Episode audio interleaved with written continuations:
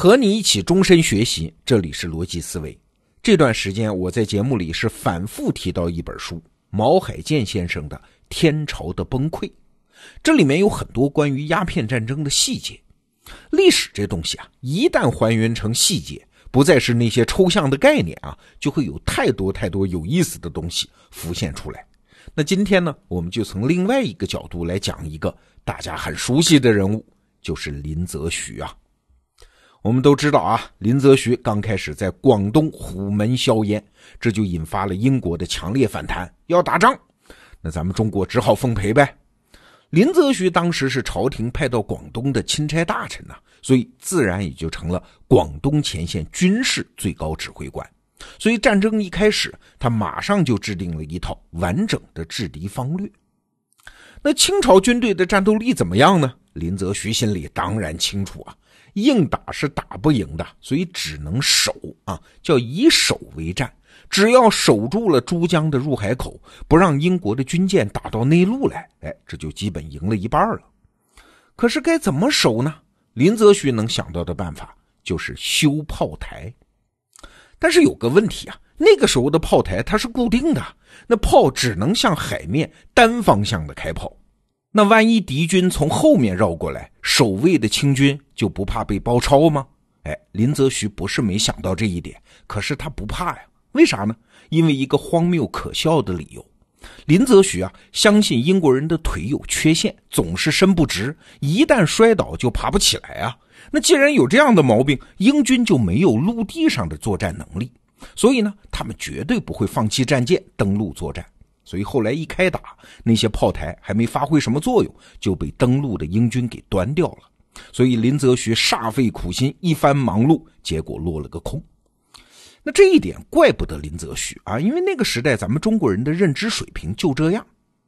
但是啊，下面林则徐做的事儿就有意思了。林则徐对一旦开战之后双方的行动做了一番严密的推演。成果呢，就是专门拟定了一份方案，叫《剿夷兵勇约法七章》。那这份方案呢，就详细的规定了清军在海上的具体战术动作，主要是以下几个方面：第一，英国人船大，我们船小，这本来是劣势。但是没关系啊，一寸小一寸巧嘛。利用我们船小灵活的优势，占住上风，靠近敌人的战舰。我们主要攻击它船身的一个部分，就是安炮比较少的部分呐，比如说箭头啊、箭尾啊这些地方。那第二呢，如果进入射程，我们就开炮；再近点我们就开鸟枪；再近点我们就抛火罐，要火烧敌船。那第三呢？一旦靠上敌人的战舰，我们的士兵就跳上去进行白刃战，用刀砍他们，砍断敌船的缆绳，让他们丧失行动能力。那第四呢？哎，用三十只小艇啊，装满易燃材料，一旦靠近敌船，就用大铁钉子把小艇牢牢地钉在敌舰上，然后点火，让火蔓延过去。哎呀，这个指挥思路明显是受到了三国时候诸葛亮的启发呀！这是要再次火烧赤壁。那这么细致的战术动作，想必一定非常实用吧？嘿嘿，林则徐想错了，完完全全的错了。那错的根本原因呢，在于林则徐的设计是典型的书生谈兵啊。你可能会说，林则徐是民族英雄啊，而且是当时很能干的官员啊，他会纸上谈兵吗？还真是。啊，我们去看林则徐的年谱，他在鸦片战争爆发之前当官的经历，他当过京官，当过封疆大吏，干过赈灾、修水利、查私盐、禁烟等等具体的活，政绩也非常好。但是啊，他就是没带过兵。鸦片战争爆发的时候，他五十五岁了，知识结构也定型了，所以军事才能肯定存疑啊。林则徐既没有航海经验，也没有近代舰船的作战知识，战术制定呢，完全依靠感性的认识进行纸面推演啊。结果呢，就是越推演越离谱，设计的越周密越具体，反而离实际情况越远。你想啊，第一，清军和英军双方舰船的火炮威力对比悬殊啊，你还没靠近对方，哎，说不定就被击沉了。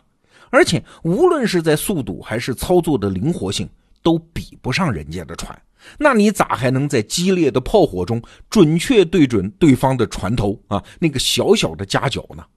不是你的想法不对呀，而是现实中做不到嘛。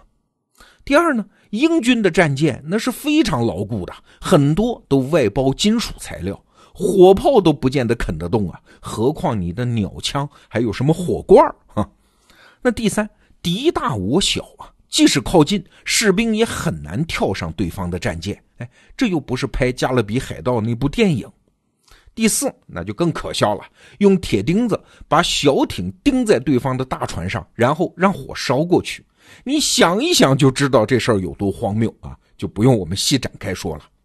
那后来的事实果然证明，林则徐这一套方案完全没有用。你看。这个错误啊，和前面我们说的英国人腿伸不直那个错误本质上是不一样的。前者那是个认知缺陷，认知本身纠正了，错误本来可以避免；而后面这个错误呢，倒不是认知上有多大的问题，而是太过于相信认知本身的力量了。依靠知识逻辑对行动做推演，和现实世界的真实行动相比，那其间的区别在哪儿呢？在于缺了一个重要的因素，就是没有对对方的反应进行预判。无论你做怎样的行动啊，其他参与方的反应模式是无穷多种的，这是无法预测的。这也正是为什么股市很难，甚至是无法预测的原因。哎，这就是计划这个东西的尴尬之处。计划如果是用于控制自己在未来的行动，它非常重要。但是如果这个行动包含复杂的参与方，那往往计划越周详，结果越荒谬。再举个例子啊，就是北宋王朝的第二任皇帝宋太祖赵匡胤的弟弟宋太宗赵光义。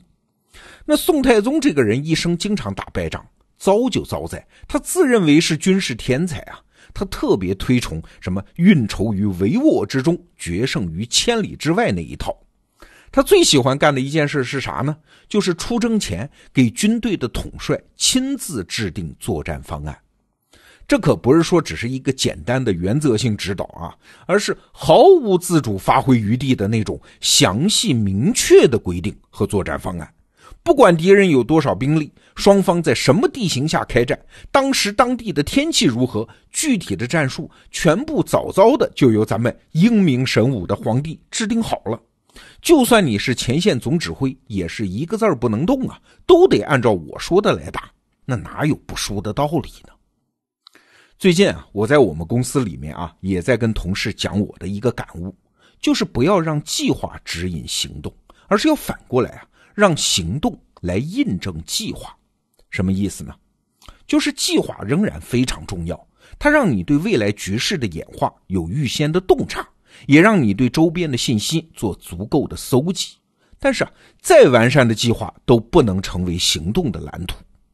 真正有效的行动逻辑是啥呢？是先干起来嘛，让这个行动触发其他行动，触发内部、外部、己方、对方、友方、敌方所有这个行动参与者的反应，让这个行动创造出新的真实的元素，让更多的可能性铺展在我们的面前。然后修正计划，然后再决定进一步的行动，所以才说计划不能指导行动，计划是在行动中逐步被印证。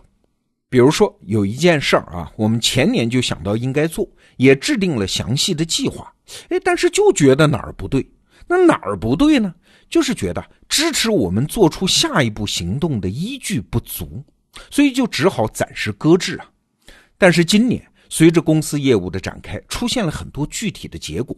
那在这些结果、这些事实的基础上，下一步的可能性才铺展开来，呈现出来。哎，回头想起前年那份计划，哎，他说的全对啊，他被今年的事实印证了，这才要真的着手去干。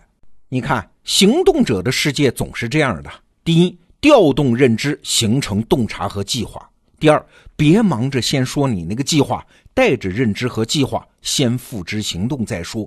一旦有了行动，下一步的行动才会自然呈现。